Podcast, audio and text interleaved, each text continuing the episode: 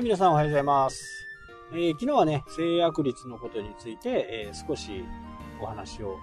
しましたけど、まちょっと物足りないかなっていうところがあって、これね、昔から言ってるんですけど、もし仮にあなたに、あなたがね、メルマガをやっているっていう方もね、もういると思うし、え読者さんもそこそこいるというふうに思うんですけど、まあ、やってない方はね、えーぜひ参考にしてね、メルマガスタンドを契約して、メルマガをね、どんどん発信して、その中から自分の確たるね、ビジネスモデルを構築すると。サブスクリプションもね、全然可能です。じゃあどういうふうにしていくかっていう風な形ですけど、メルマガをね、メインのコンテンツに、自分のコンテンツとしてやっていくと。そのメルマガを宣伝するためにソーシャルメディアを使う。まあオフィシャルサイトを使う。っていう風にね、えーやっていくといいのかな。メルマガを宣伝するのにソーシャルメディアを使うんですね。例えば、メルマガ読者が1000人いる。ね、僕の場合だいたいこう、YouTube も1300ぐらい。Facebook1000、えー、Twitter とかで、アメブロとか、まあアメブロほとんどやってないんであれですけど、400人ぐらい。それでもね、そこそこ、こう、本はね、売れたんですよ。で、大体今までね、5冊売ってきました、あの、書い、売ってきましたけど、ほぼほぼこの設定通りに本が売れたっていうふうにね、えー思っています。大体こんな感じだから、このくらいは売れるだろうなっていうふうなね、予測が立てる。予測を立てることができる。非常にね、えー出たとこ勝負じゃなかったんですね。もう、あ、これは売れるから、このくらいは売れるから、あとこのくらい売れると、すぐに重版決まるなっていう風なね、えーことが分かってました。まあ5回もやってるからね、そのぐらい分かってないと出版社に怒られますからね。で、一番のね、コンテンツ、一番の売りのコンテンツっていうのは、やっぱりメルマガがね、メインの戦場でした。そのメルマガに誘導するために、Facebook、アメブロ、その頃はね、Twitter もあまりやってなかったですけど、YouTube とかね、活用してましたね。で、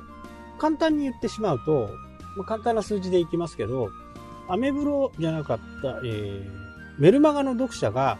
1000人いましたと。1000人いて、まあ、開封率。で、開封率がね、見れるメルマガスタンドと見れないスタンドがあるんですけど、開封率はね、見れるスタンドをね、契約、これからね、契約する方は、えーぜひね、開封率が見れるメルマガスタンドをおすすめします。で、URL でね、どこに飛んだのかっていうのがね、全部わかるんです。で、1000人いたとしますよね。で、大体自分の決定率が10%。開封率はもうちょっと高いですよ。20とか、25とか。まあ大体20ぐらいはね、行くんじゃない、よほど、なんか変なこと書かない、変なことばっかり書いてなんか、なんか、ちゃんとためになるようなことを書いてれば、20以上は行くんじゃないかなって思うんですよね。なので、開封してくれた人の半分ぐらいが制約してくれた。制約してくれるという形で10%っていう形になると100人ですよね。100人に制約できた。これ金額にもちょっとよるんですけども、例えば1000円、1万円の商品をメルマガで販売する。した時に10%の決定率だった場合は100人。100×1 万はいくらですか ?100 万円ですよ。100万円。もちろんその9800、仮に1万円じゃなくて9800円だとしましょうか。9800円のものを100人よりは98万円ですよね。この98万円が多いか少ないかは人それぞれだと思いますし、いや、えー、9800円だと5%に落ちる可能性ってこれ結構高いんですよ。1000人ぐらいだと。逆にもっと濃い、もっとすごいね、コアなファンがいっぱい集まってるところだと、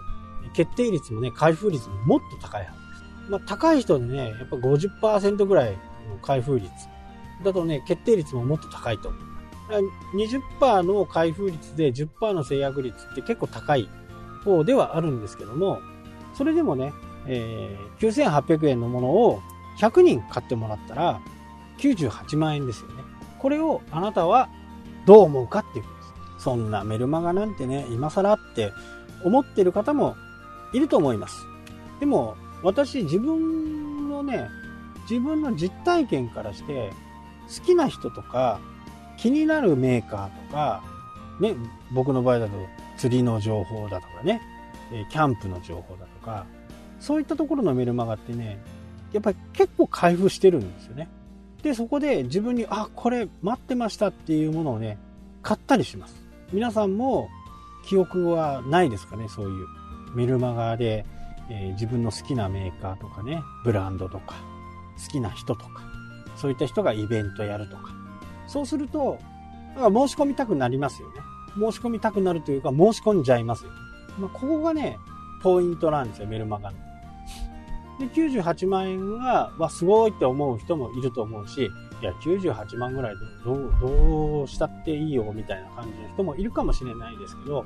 メルマガだけでね、98万、1回のね、メルマガで、えー、売れるとなると、すごく良くないですか？もちろんその9800円のコンテンツがね、今自分が出せる最高のコンテンツであればね、胸張って9800円は安い。これさえ分かっていればね、鬼に金棒だっていうようなコンテンツを9800円で売るんですから、それはね、誰に文句を言われようが、もう関係ないと。で、嫌な方は買わないでっていう風なスタンスで、全然こう、やれる金額ではあると思うんですね。そのために、各ソーシャルメディアを使ったり、から僕の場合はだいたいいつもこう、その時その時のね、毎日ではないです。その年とか、ここ2年ぐらいとか、ここ3年ぐらいはここに的を絞っていこうっていうようなね、コンテンツの配信をしています。今は、えー、昨日も言ったようにね、この音声が一つのね、ボイスマガジンが一つの私のコンテンツとして発信しています。ここをここからね、メルマガにどう持っていくのかとか、ツイッターにどう持っていくのかっていうことはね、また次の問題として考えなければならないんですけど、初めの方に言ったね、1000人の読者がいれば、10%の決定率があれば、9800円の商品が10%売れれば98万円になりますよっていうこと。ちょっとね、覚えててほしいんですよね。そうなるとメルマガがやりたくなるはずなんですよ。Facebook とかね、いろんなもので発信して、いいねはいっぱいつくけど、実際にはなかなかこう、うまくいかない。で、メルマガの場合は、どうしても他のソーシャルメディアよりも、登録のね、ハードルが高いんですよ。ハードルが高いほど、自分の強烈なファンだっていうことにもね、えー、なるんで、これをうまく活用して、メルマガでね、最終的に商品を売っていくのがね、今、僕がお勧めしているやり方かなと思います。まあ、そのためにね、ソーシャルメディアをいっぱい使うという風な形がいいのではないかなと思っています。はい、というわけでね、今日はこの辺で終わりたいと思います。それではまた。したっけ？